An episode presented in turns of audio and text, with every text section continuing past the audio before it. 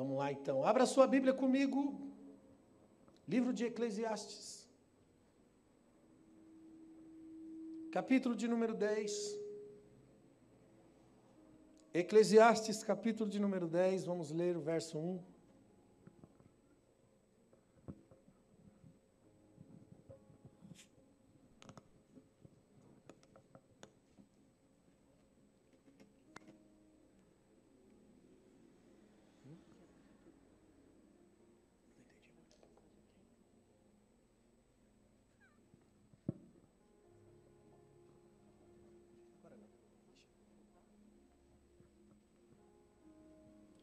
Eclesiastes capítulo 10, verso 1.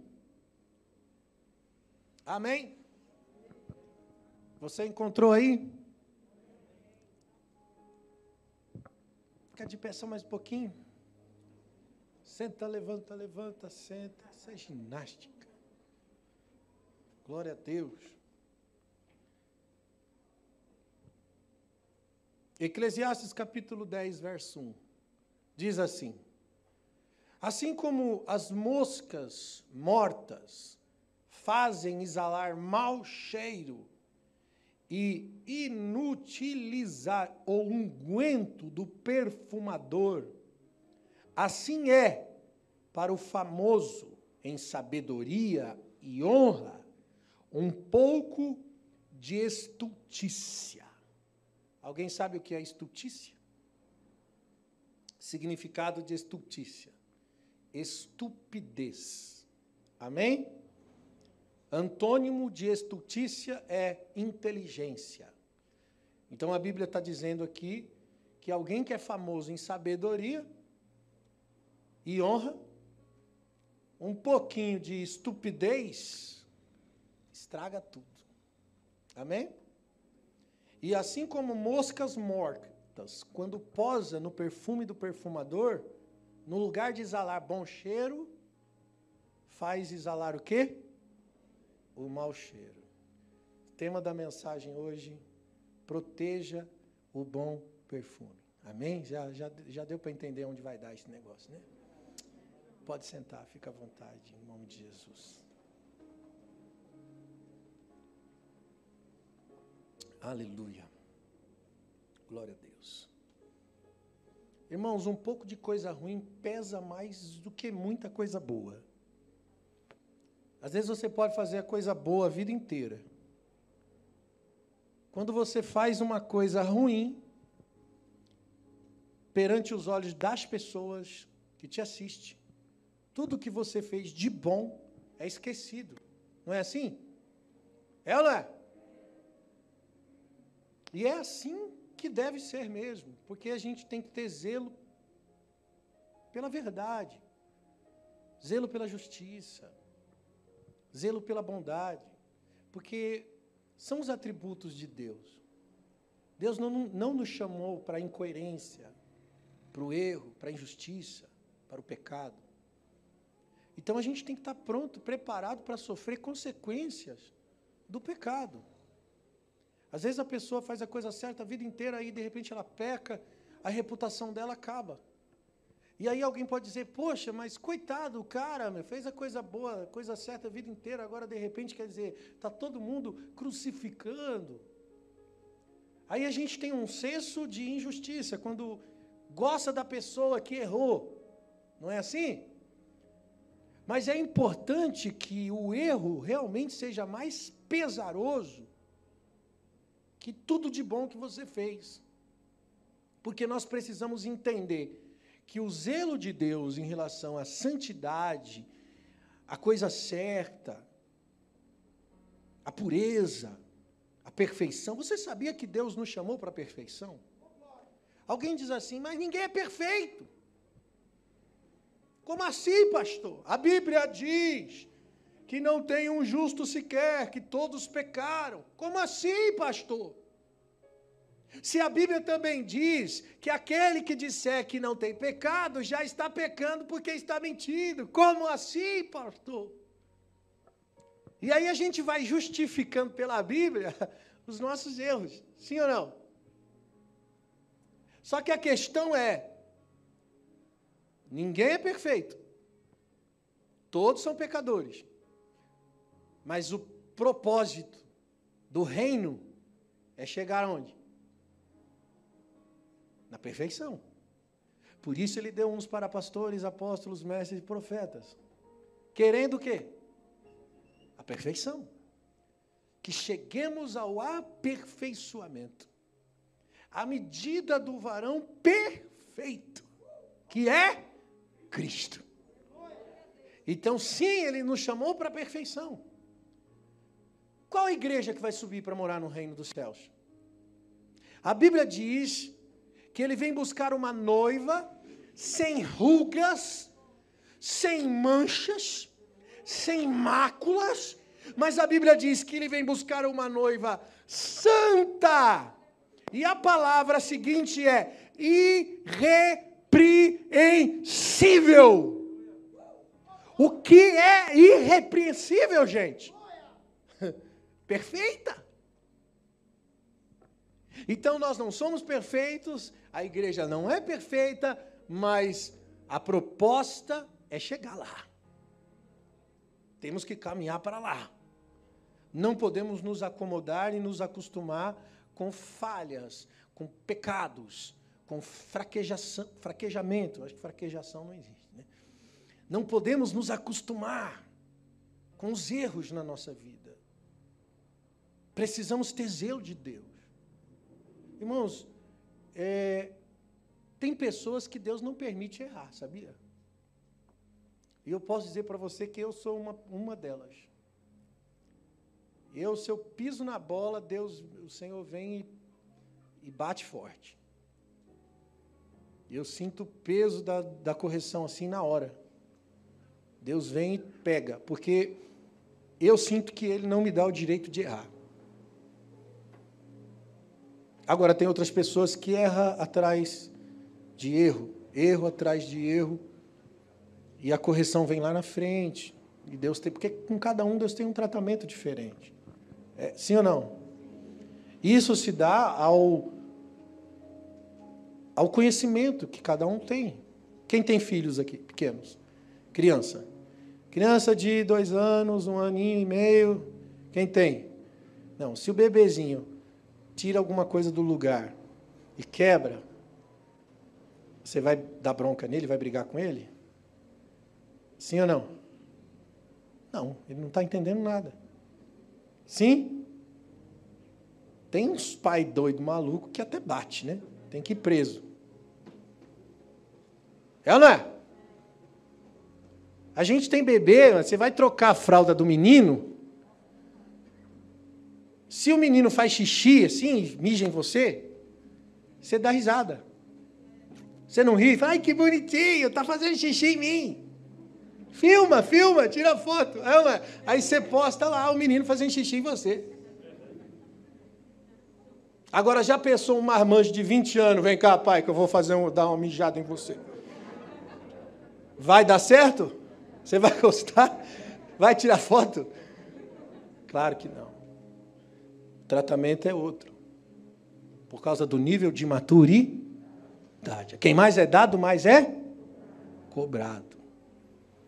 Por isso que Deus tem um tratamento com cada um, com cada um é de um jeito.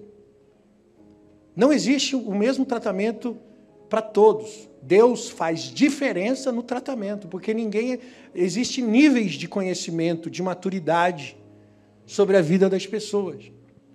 Mas uma coisa é fato e é certo: que Deus quer nos tratar. E hoje nós vamos entender isso. Porque às vezes a gente pensa que está sendo provado por Deus. Mas a provação que é de Deus não é provocada por Deus. Nós provocamos aquilo que precisamos. Deus só permite que a coisa aconteça de acordo com as suas ações. E eu chamo isso de consequências. As consequências são frutos das suas ações. Por isso que a Bíblia diz: o que o homem planta, o, que, o homem o quê? Colhe. O que, que é isso? Isso é, é escola. Isso é treinamento. Deus é justo. Pastor, mas ele não perdoa? Sim, que ele, claro que ele perdoa, mas ele ensina. Vamos dar um exemplo. Davi. Davi pecou seriamente. Deus perdoou o pecado de Davi? Claro que perdoou. Deus perdoou e ainda prometeu para ele que sobre o trono de Davi sempre haveria um sucessor eternamente. Por isso que Jesus veio da linhagem de Davi, para manter o trono de Davi eterno. Forte, é, não é? Cara, Deus prometeu para Davi: você vai ser lembrado pela eternidade. Uau! Mas ele foi corrigido? Foi.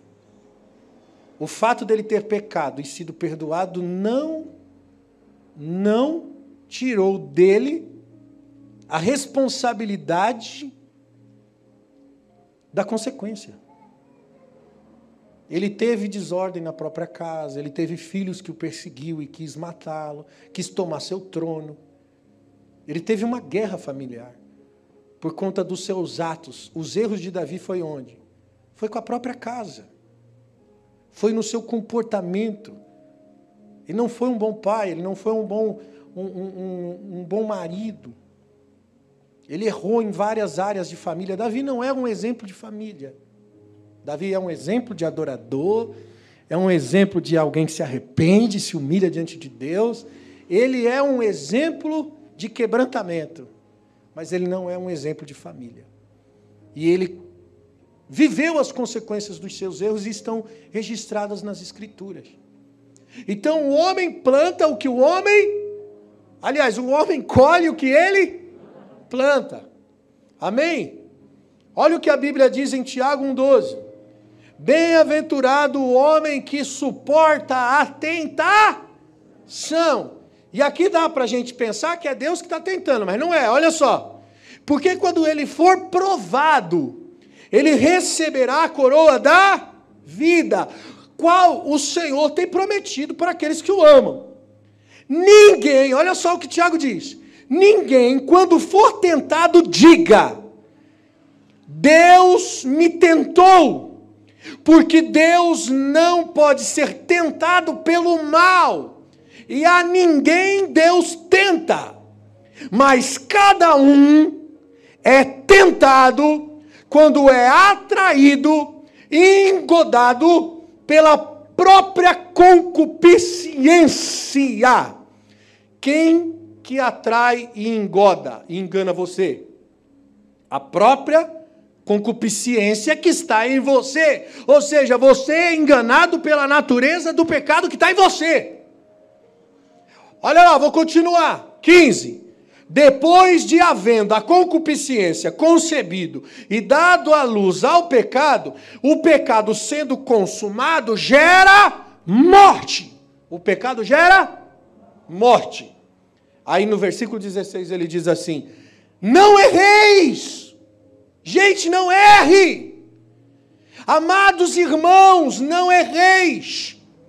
Toda boa dádiva, todo dom perfeito vem do alto, descendo do Pai das luzes, em quem não há mudança e não há sombra de variação.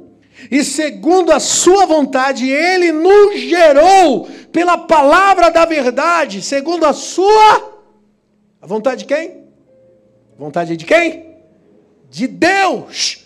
O verdadeiro e genuíno evangelho, a verdadeira palavra de Deus, não trata as nossas vontades, mas trata a vontade de quem? De Deus, porque Deus tem uma vontade própria e está revelada pela Sua palavra. Para quê? Para que fôssemos primícias da Sua criatura. Aleluia. Irmãos, Sabe aonde o diabo trabalha? A gente tem mania de culpar o diabo. Né? Ah, foi o diabo que me derrubou, me deu uma rasteira. Mas sabe onde o diabo trabalha? No campo das ideias. Não é o diabo que faz. O diabo só estimula e ele sabe que você tem uma coisa chamada concupiscência. É ou não é? A pessoa te ofende,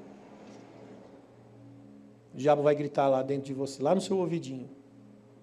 Já viu aqueles desenhos que aparece um capetinha de um lado, um anjinho do outro? Guerra espiritual. Faz sentido. O diabo vai vir no seu ouvidinho e vai dizer assim: Dá o troco. Ele vai alimentar o seu ego, porque você está ferido com a ofensa. O prato está na sua frente ali. Prazer carnal do pecado. O diabo vai vir no seu ouvidinho e vai falar assim: é, você é homem. Depois você pede perdão para Deus. Deus é misericordioso. Vai lá. Ele vai dar ideia, porque ele conhece o campo da concupiscência. Você é engodado pela sua própria concupiscência. Então, assim, o alvo final do diabo, ele não é só te fazer desobedecer. Quando você desobedece a Deus, você vai cair em fraquezas maiores, que vai levar você a desacreditar depois do caráter de Deus. É assim que funciona o declínio espiritual. Você está bem, só que aí tem um momento que você vai fraquejando, porque você deixa de orar, você deixa de buscar, você deixa de ter um devocional com Deus. Logo, o que vai mais sobrepujar na sua vida é a natureza caída, porque ela está aí em você. Você pode ser, ser servo de Deus, ter sido batizado, viver uma vida de oração. A natureza caída vai continuar dentro de você. Por isso que Paulo disse: Quem me libertará do corpo dessa morte? Eu quero o bem, mas o mal está dentro de mim. Todas as vezes que quero fazer o bem, não consigo fazer o bem, mas o mal que não quero, sempre faço. Quem me libertará do corpo dessa morte? Depois, no próximo versículo, ele diz: Mas a lei do espírito e da vida me libertou da lei do pecado e da morte. Qual que é a lei do pecado e da morte? É a concupiscência. Essa guerra está dentro da gente de querer fazer a coisa errada. Sempre. Porque é o nosso ego governando, é a nossa carne governando, é a nossa cobiça governando. E isso nos leva à injustiça, a um posicionamento contrário, porque estamos desligados de Deus. Então a fraqueza espiritual, o fraquejamento acontece quando você está longe de Deus. Você deixa de alimentar o espírito, logo você vai alimentar a concupiscência.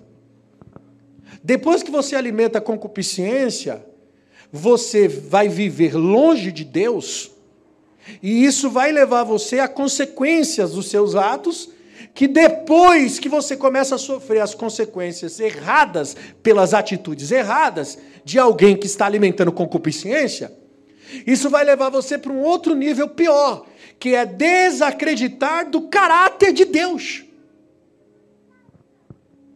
Se um poço estiver envenenado, toda a água vai estar poluída, entende?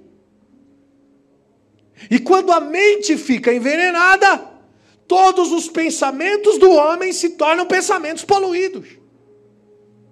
Salmo 14, 1, o salmista diz: O nécio no seu coração, ele diz: Não há Deus. Os homens têm se corrompido e se fazendo abomináveis em suas obras, e não há quem faça o bem. Essa é a degradação moral de alguém distante. E eu vou dizer: pior do que achar que Deus não existe, que não é o caso, é saber que Deus existe e se comportar como se não precisasse de Deus.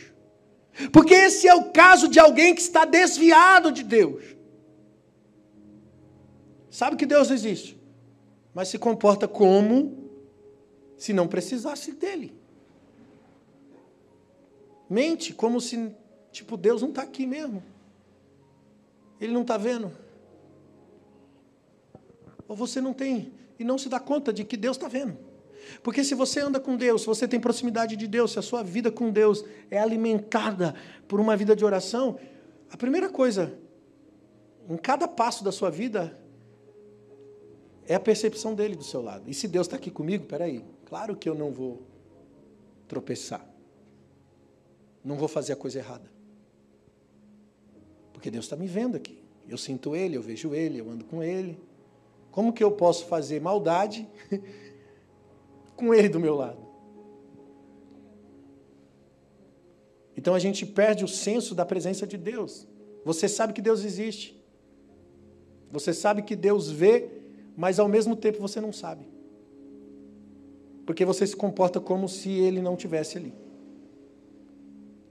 Depois nós começamos a duvidar dos interesses de Deus por nós. Lembra os discípulos no mar? Marcos 4,38.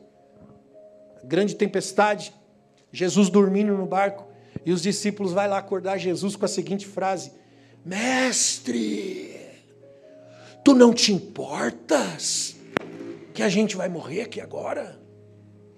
Tipo assim, ainda botou a culpa em Jesus. Falei assim: você não vai fazer nada? Qual foi a resposta de Jesus? Versículo 40. Vocês sois tímidos e não tendes fé. Quantas pessoas ouvem testemunho dos outros e acha que Deus tem prediletos?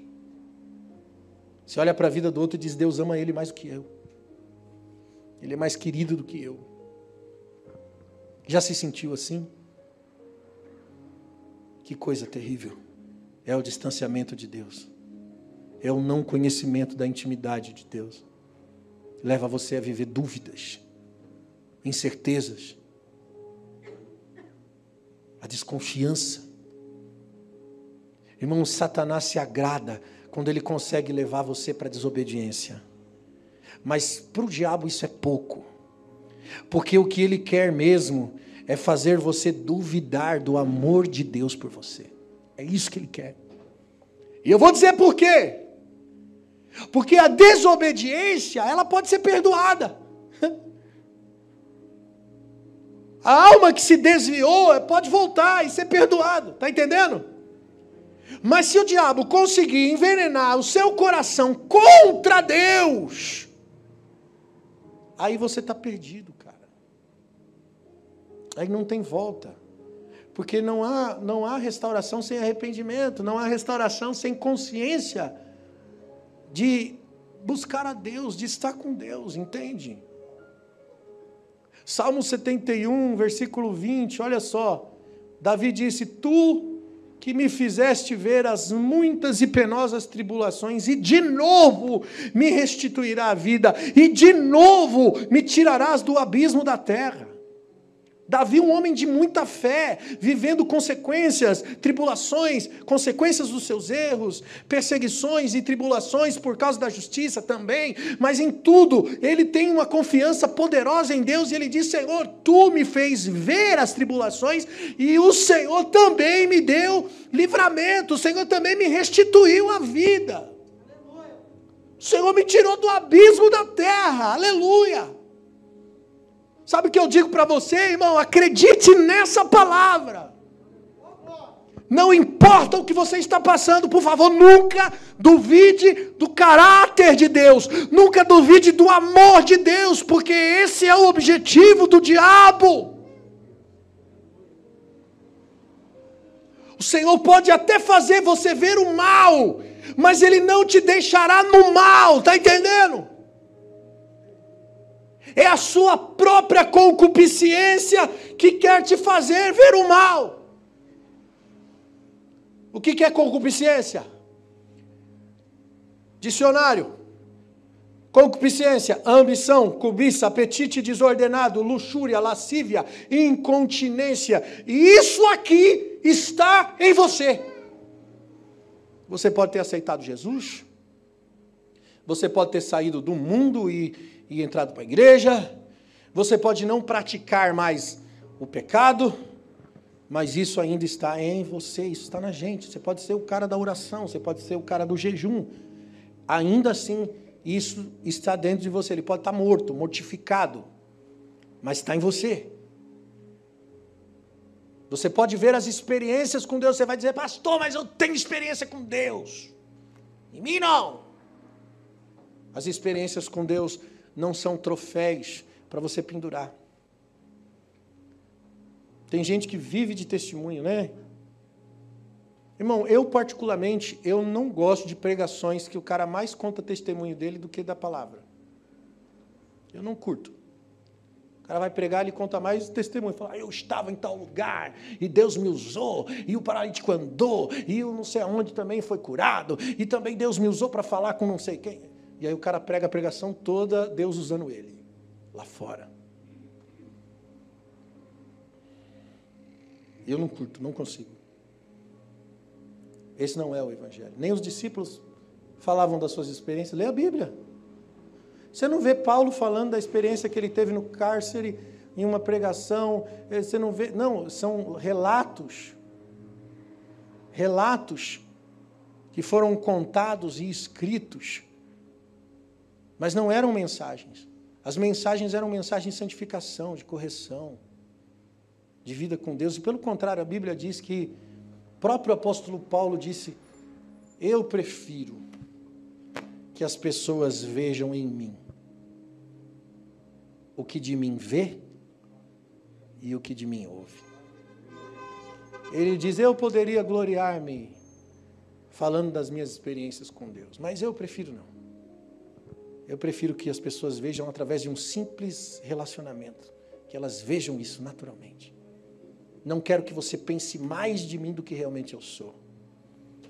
Essa era a preocupação dele. Sabe?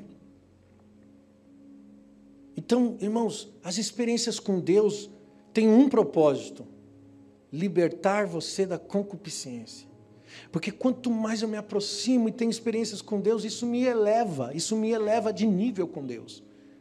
E quando eu estou elevado em uma vida com Deus, eu, eu sou mais forte contra a concupiscência.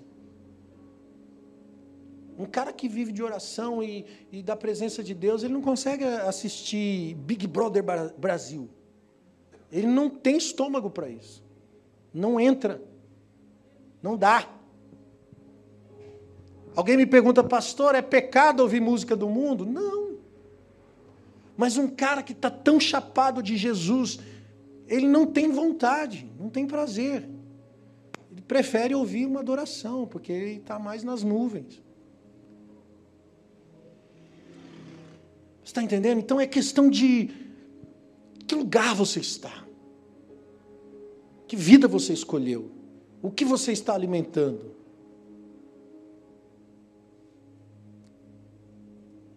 São três fases da nossa salvação. Você pensa que você foi salvo assim, tipo, agora eu estou na igreja e eu sou salvo.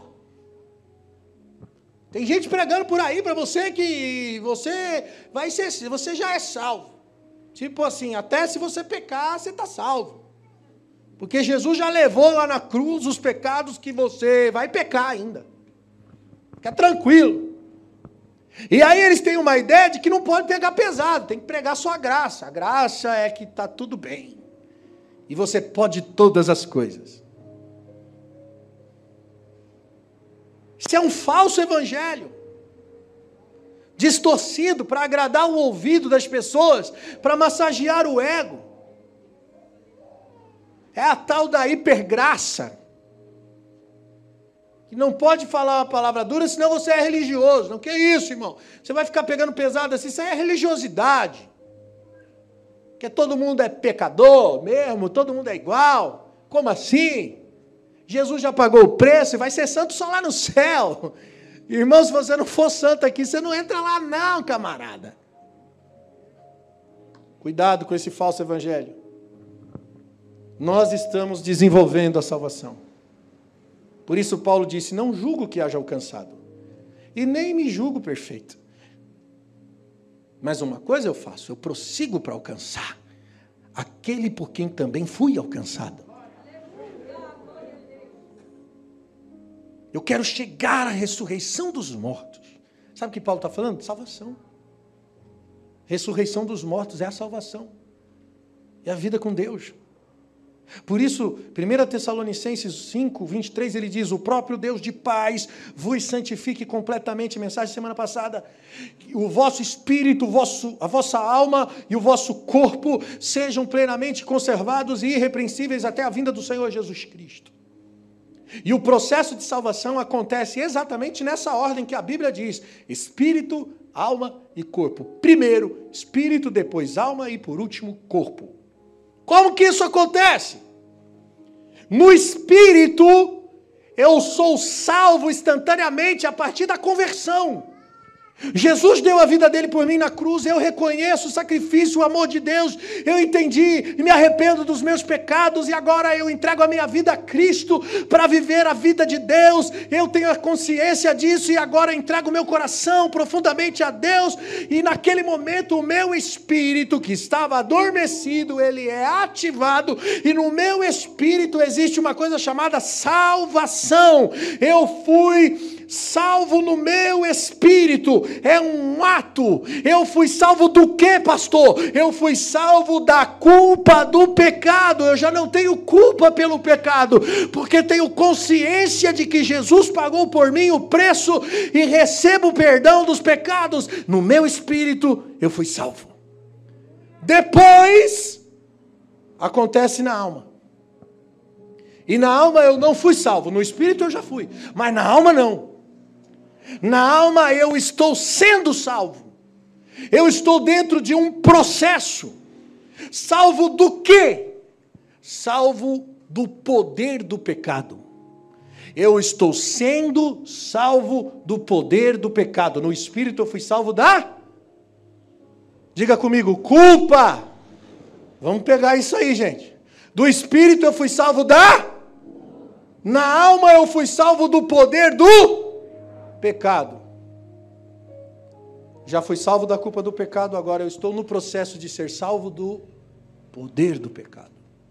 Por isso que ora você está santo, ora você deixou uma brecha entrar, você peca e você continua refém, e aí você tem que se lavar de novo, porque você está dentro de um processo que ainda não terminou. Eu estou dentro de um processo na alma. Na alma eu estou sendo salvo. E no corpo, que é o último processo, é a ordem: espírito, alma e corpo. No corpo eu serei salvo.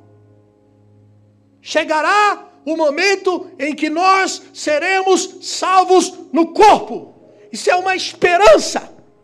Por isso que num abrir e fechar de olhos, ao som da última trombeta, nós seremos transformados, teremos o nosso corpo semelhante ao corpo dele, teremos um corpo transformado, seremos semelhante ao Senhor, porque no corpo seremos salvos. Salvos do quê? Da presença do pecado. Porque na eternidade não tem tristeza, não tem fome, não tem guerra, não tem briga, não tem inveja. Não vai ter dor, porque lá não vai ter concupiscência. Eu não estarei mais na presença do pecado. Percebe? No espírito eu sou salvo da culpa, na alma eu sou salvo do poder, estou dentro de um processo de salvação do poder do pecado. E no corpo eu serei salvo da presença do pecado. Vou viver num lugar que não tem pecado. Vou morar com Deus na eternidade. E como que isso acontece?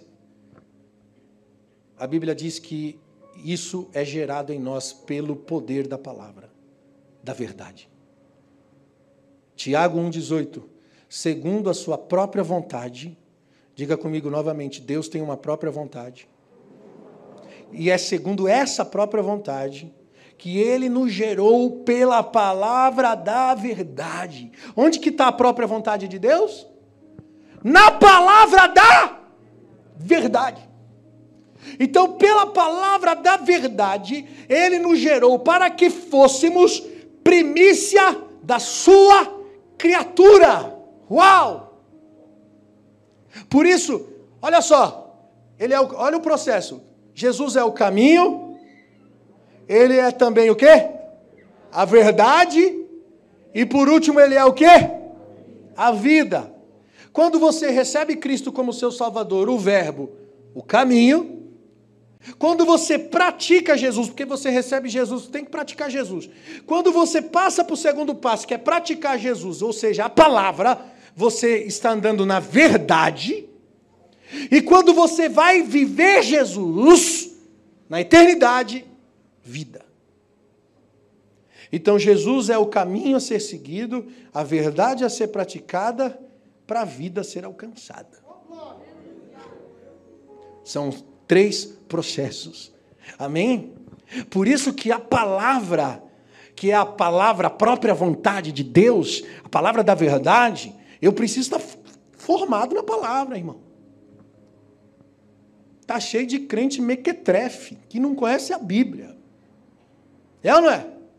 Que não conhece um versículo, não, eu vou na igreja. Aí você, o que o pregador fala, você acredita, porque você não busca, você não lê. E eu já disse aqui: não ouça nenhum pregador, ouça a Bíblia.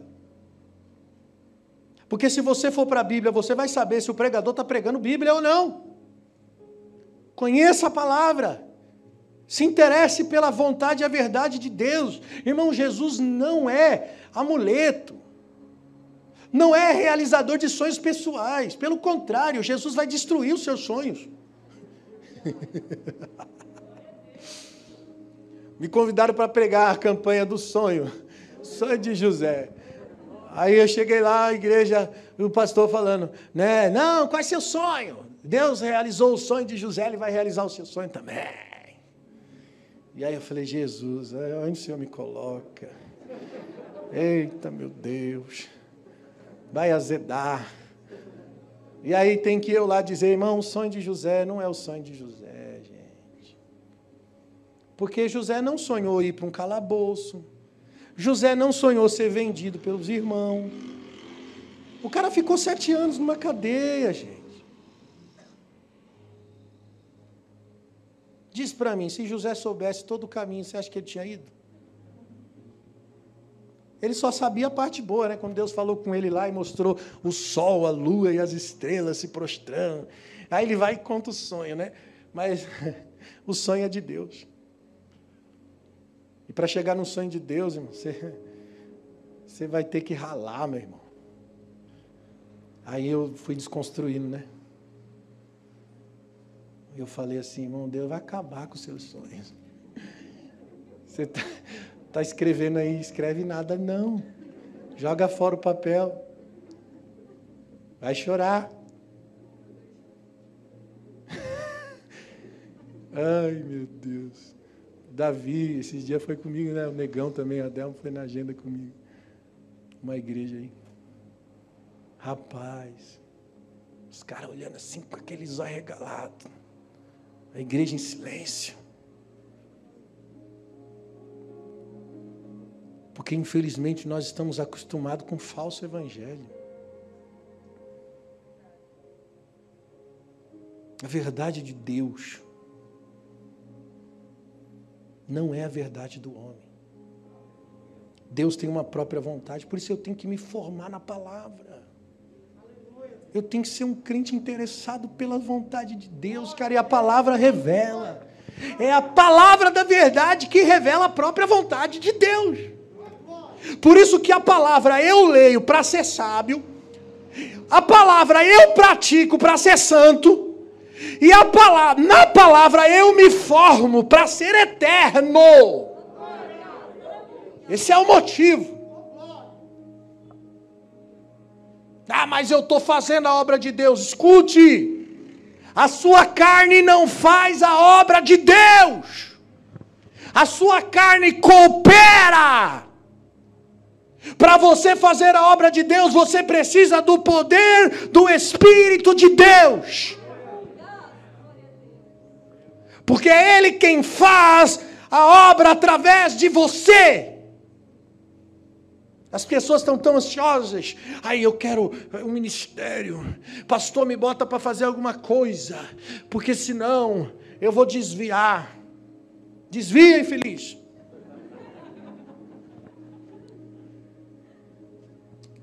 Quem sabe se converte. É, ué. Não é fazer coisa, gente. A galera vem para a igreja aqui, às vezes de outro ministério, né, e fala assim: ah, vou lá para Atalaias.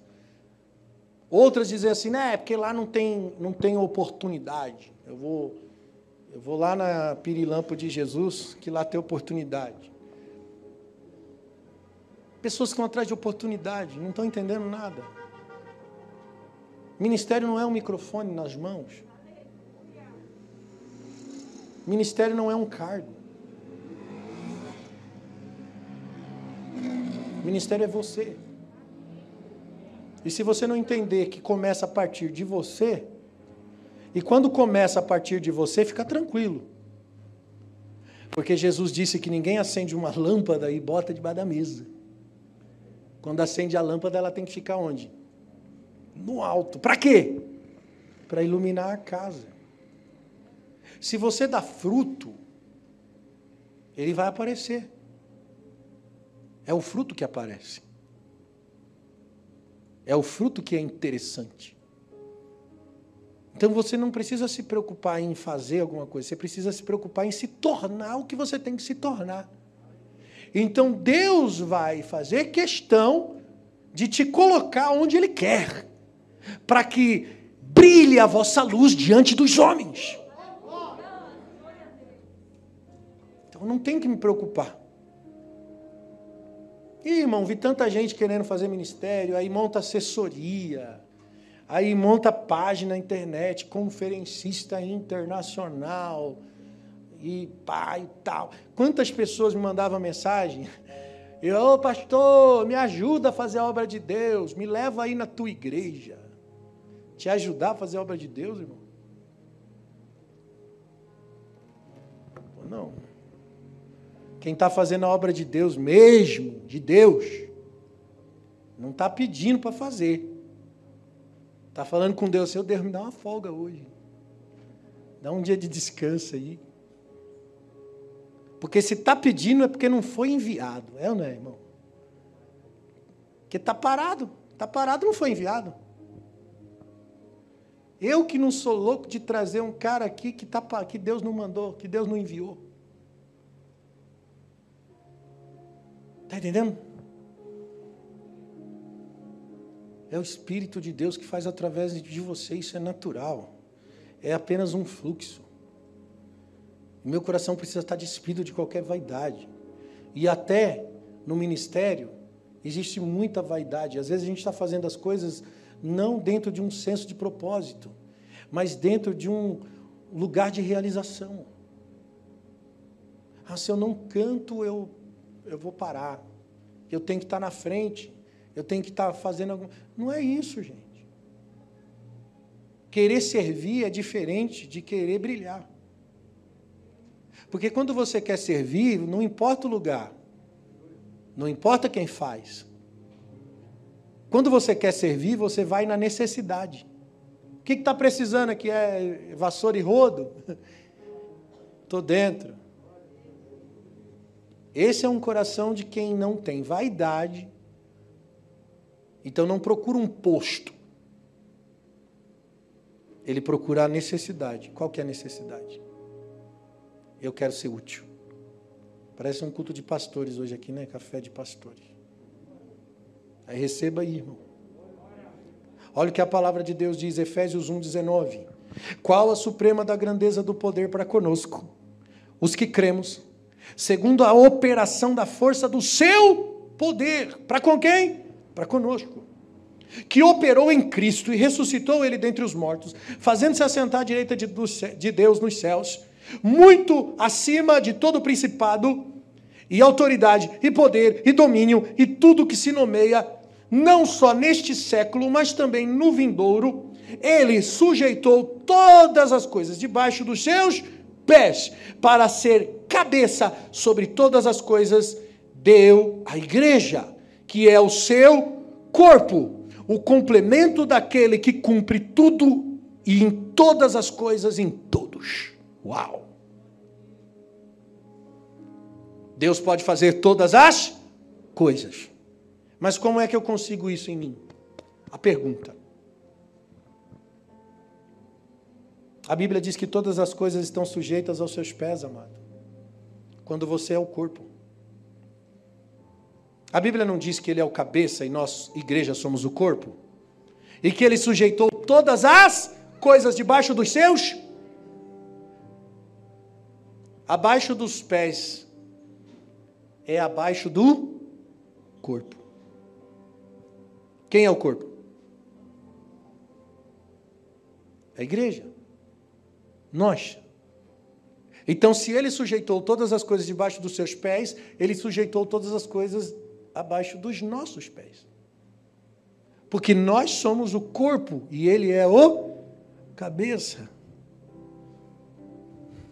Está dando para entender? Irmãos, quando Deus, Jesus esteve aqui como homem, Deus se manifestava através de Jesus. Mas agora ele se manifesta através do corpo. Quem é o corpo? Ele quer se manifestar através de nós. E isso é discernir o corpo. É entender que o corpo é a igreja. Vou dar um exemplo para você. Para o barril de vinho não azedar, não pode ter vácuo. Porque se tiver vácuo, o vinho vai virar o quê? Vinagre. Para quem já virou vinagre, porque entrou vácuo na sua vida com Deus, hum? o que, que tem que fazer quando o vinho vira vinagre? Tem que jogar fora, tem que limpar, tem que esvaziar o barril. Tem que jogar o que está dentro para fora, para se revestir do novo, do vinho novo que vem de Deus. É isso que precisa acontecer com a igreja, para ela ser corpo. Porque se nós permitimos o vácuo, se nós permitimos que o nosso bom perfume foi violado, nós precisamos nos esvaziar e nos refazer para viver a mesma unção, porque a mesma unção que está sobre a cabeça, que é Jesus, tem que estar sobre o corpo, que é a igreja. Nós temos que nascer da palavra, para sermos a primícia da sua criação. Salmo 8,4 diz: Quem é o homem para que se lembre dele? Olha só o salmista. Quem é o filho do homem para que o Senhor o visites? Mas ele diz: pouco abaixo de Deus o fizeste, de glória e de honra o coroaste, e deu-lhe domínio sobre as obras das suas mãos, e tudo puseste debaixo dos seus pés.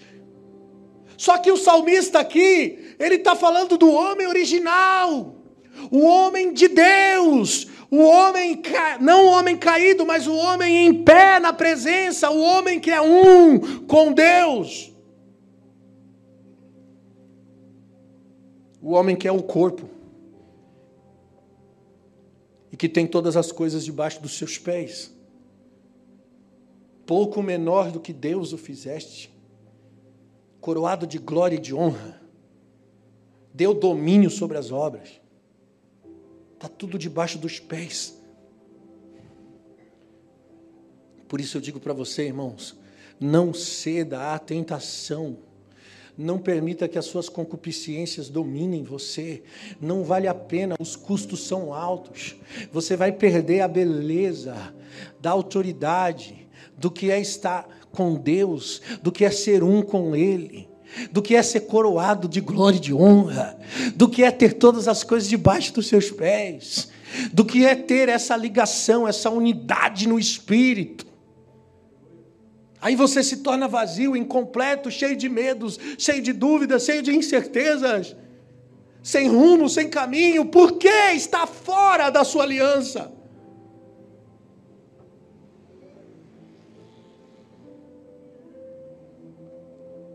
Tem gente que o diabo cita até a Bíblia quando quer enganar.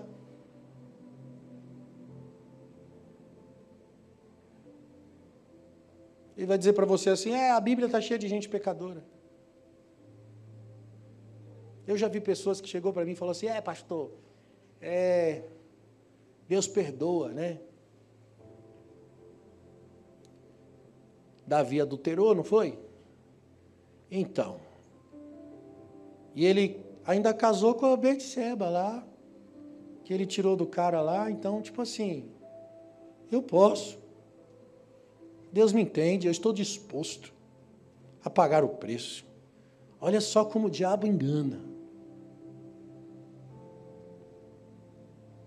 Você vai olhar para a Bíblia, você vai ver que Moisés matou. Moisés matou. Daqui a pouco tem alguém dizendo assim: Eu vou matar.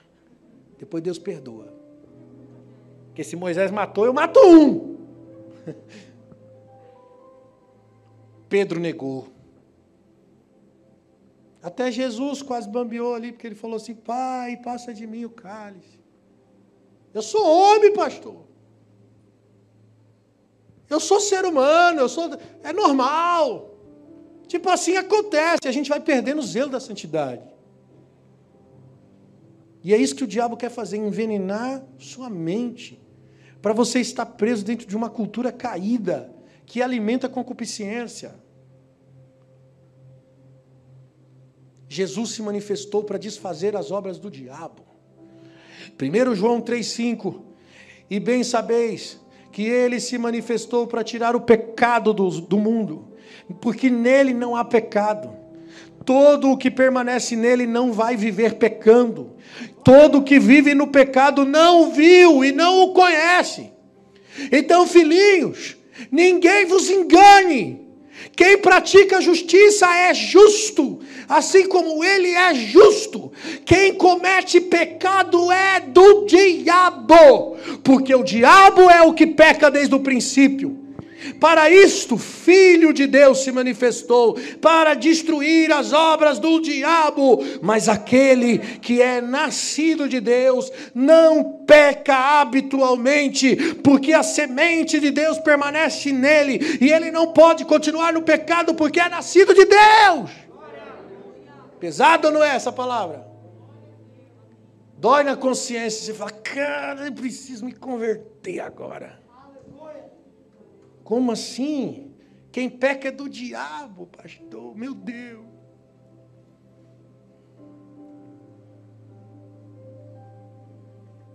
E como que o pecado vem? As três barras da concupiscência: a carne, os olhos, a cobiça e a soberba da vida. Existe na realidade uma única tentação. E nós somos tentados a escolher a nossa própria vontade em vez de escolher a vontade de Deus. E a nossa própria vontade está enraizada nos desejos malignos que sempre vão influenciar essas três fases: a carne, os bens, a cobiça né, dos olhos e a soberba. Por causa de dinheiro, o casamento se desfaz, amizades se desfazem por causa do desejo carnal, amizade se desfaz, casamento se desfaz. As pessoas se destroem. Por causa da soberba, as pessoas se destroem. E Jesus foi tentado assim, eu preguei aqui para vocês. Ele foi levado para o deserto. O Espírito Santo que levou Jesus lá no deserto para ser tentado pelo diabo. Quem que pensa em receber o Espírito Santo lá no batismo, né? E depois o Espírito Santo levar para o deserto para ser tentado pelo diabo? Já pensou? Vou para o culto para receber o Espírito Santo e depois ele vai me levar para o deserto para ser tentado pelo diabo. Sabe o que o diabo fez? Tentou Jesus nas três barras. Transforma a pedra em pão. Concupiscência da carne. Mata sua fome, mata sua carne. Lança-te daqui para baixo. Prova. Quero ver se você é o filho de Deus. Soberba dá? Porque se você tem que provar alguma coisa é porque você é soberbo. Te darei os reinos desse mundo. Concupiscência dos olhos, riquezas. Jesus venceu todas as tentações. Irmão, Eva foi tentada da mesma forma. Qual que foi o argumento da serpente? Se você comer do fruto, você será como Deus. Soberba da vida. Quer ser poderoso? Você vai ser igual a Deus. Coma. Olha o que o texto diz. Vendo que a árvore era boa para se comer, a árvore era boa, o fruto era suculento, era, era, olha, parecia uma coisa muito gostosa de comer. Concupiscência da carne. Olha o que o texto diz: agradável aos olhos. Concupiscência dos olhos. Foi provado nas três barras e fracassou. Sabe qual é a diferença de Adão e Eva e Jesus? Eva cedeu. E eles viram que estavam nus. Jesus não. Jesus venceu e o diabo é que se retirou. Hum. E sabe o que é interessante? É que Adão fracassou no paraíso. E Jesus venceu no deserto.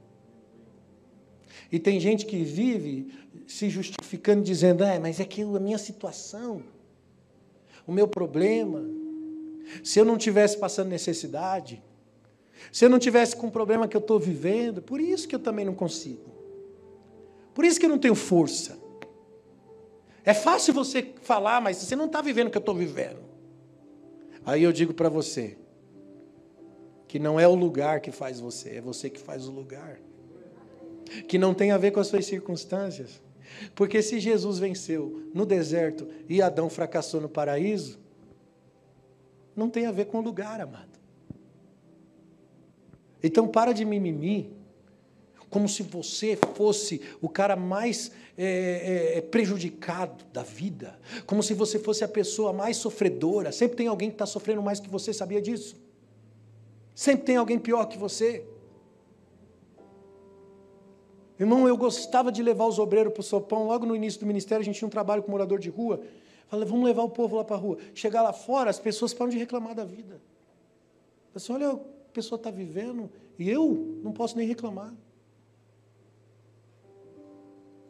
Sempre tem gente com uma história mais triste que a sua, e às vezes você está ali vivendo aquele. aquele como, como que é a palavra? Está sensibilizando, criando um enredo em volta da sua dor. A Bíblia diz que o reino de Deus é conquistado à força. Não é o lugar que faz você. Ah, mas eu não tive pai. É, mas eu te digo, você tem um pai celestial. E a Bíblia diz que ainda que o teu pai carnal se esqueça de você, ele jamais se esqueceu. Por isso que você está aqui, porque você tem um pai. Ele te conduziu aqui para dizer: Eu te amo.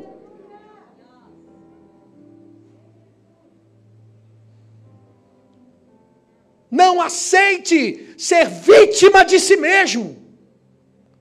Levanta a cabeça e seja a diferença na terra, seja a luz do mundo. Aleluia. Pastor, mas se eu pequei, e agora? Essa palavra que o senhor está falando aí, eu estou lascado agora.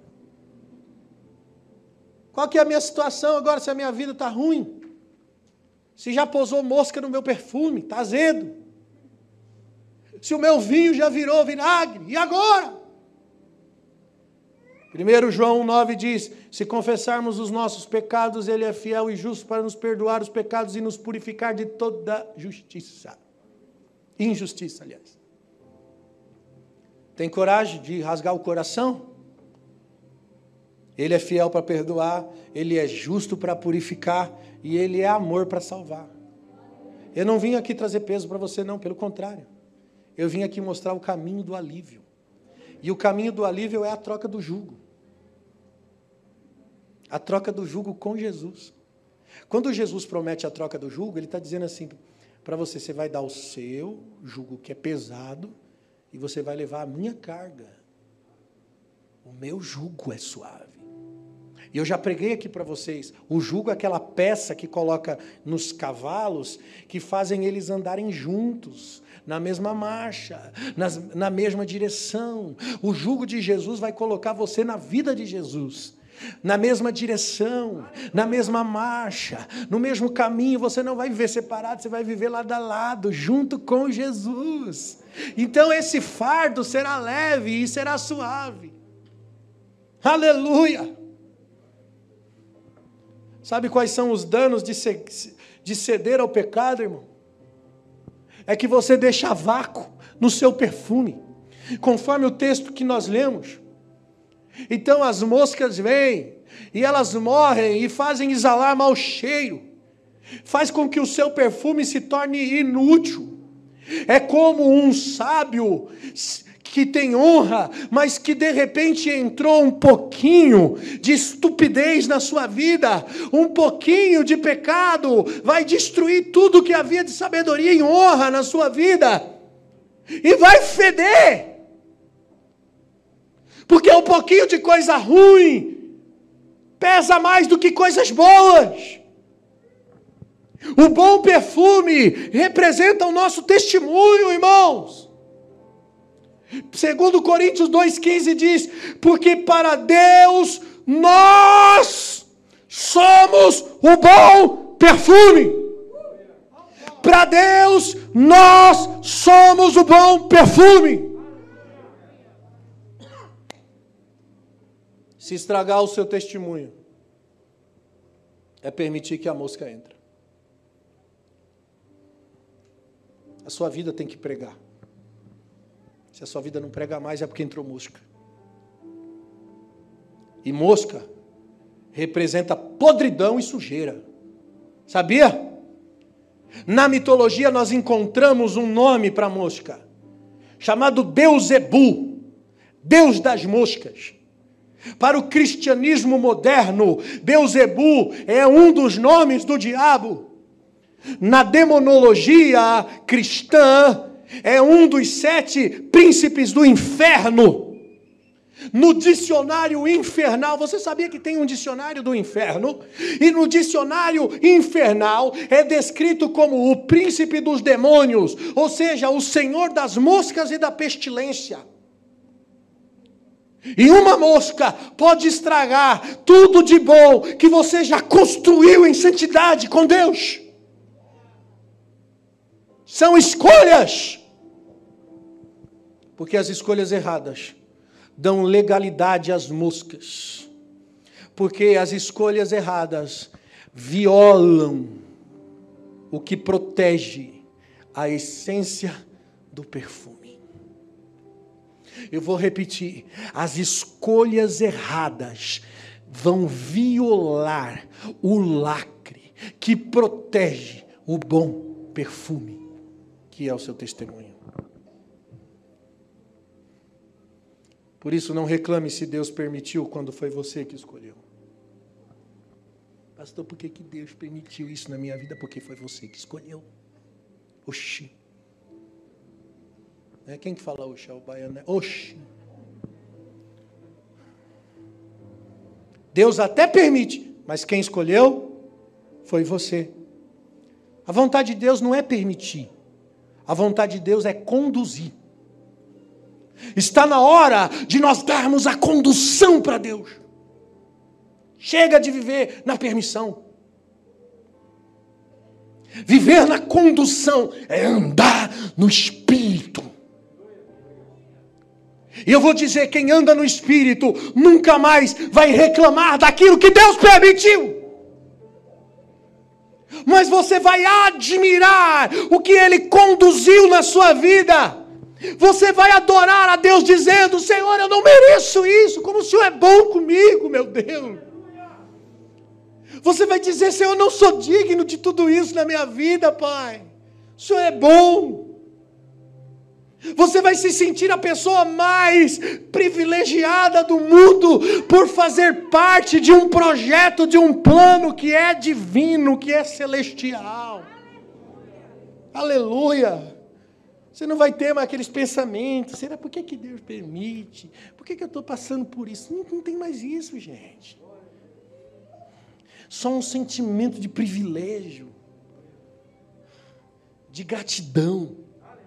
Porque você está sendo conduzido por uma vida no Espírito. Irmãos, olha aqui, está é, muito, tá muito claro, Romanos 8,7. A inclinação da carne é inimizade contra Deus, pois não há, não está sujeita à lei de Deus, e em verdade, e nem em verdade pode ser. Portanto, os que estão na carne não podem agradar a Deus. Como é que eu vou preservar o perfume? Irmãos, um relacionamento diário com Deus preserva o lacre, protege o lacre, mantém lacrado o bom perfume. Sabe o que a Bíblia diz em Cantares 1,12? Enquanto o rei estiver assentado na mesa, olha que forte, o meu nardo exala perfume enquanto rei, enquanto tiver relacionamento com o rei, enquanto eu tiver ter uma mesa e o meu rei estiver na minha mesa, relacionamento, o meu nardo exala perfume. É um relacionamento com Deus que mantém o teu perfume, a tua essência, a glória de Deus em você, cara.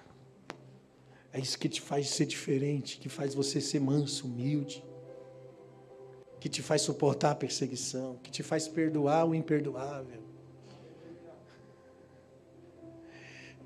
É só a presença dele que muda você, que molda você, que mata a sua concupiscência. Sua concupiscência quer brigar, quer rebater, quer vingança. Sua concupiscência pensa só em você, em se autossatisfazer.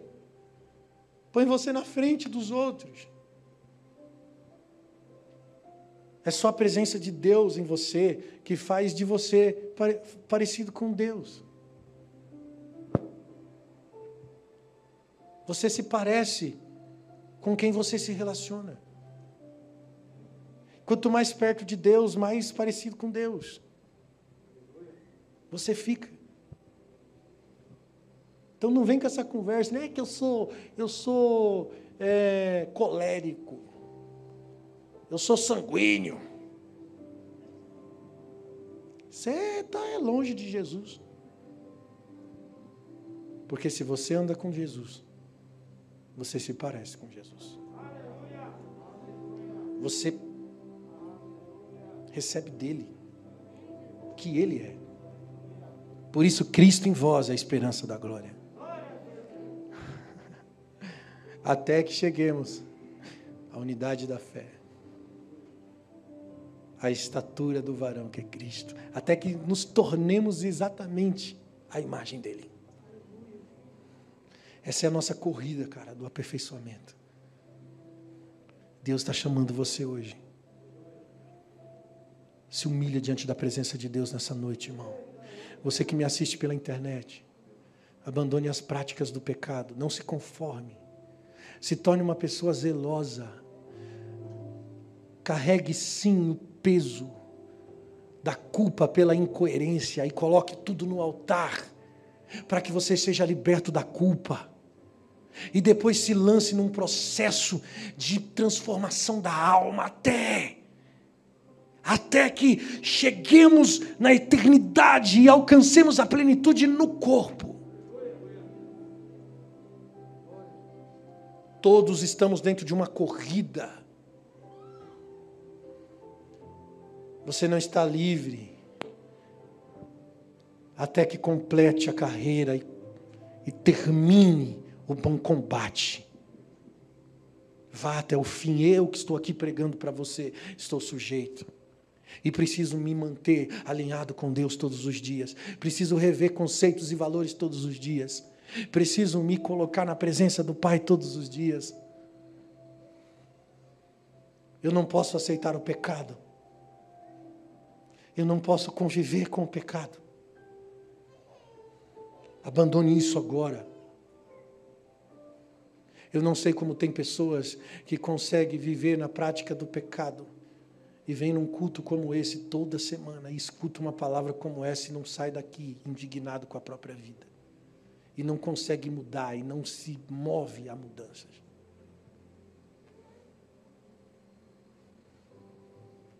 Por favor, há um apelo nessa noite ao constrangimento diante do Pai. Se humilha diante de Deus. Renove sua aliança com Deus, renove seu pacto com o Pai. Viva uma vida de santidade. Clame por isso. Entregue-se a isso. Eu não tenho vontade de orar, pastor. O que eu faço? Ore sem vontade. Ore até que a vontade venha. Lute. Lute. Alcance um lugar em Deus. Mas, por favor, não fique aí parado.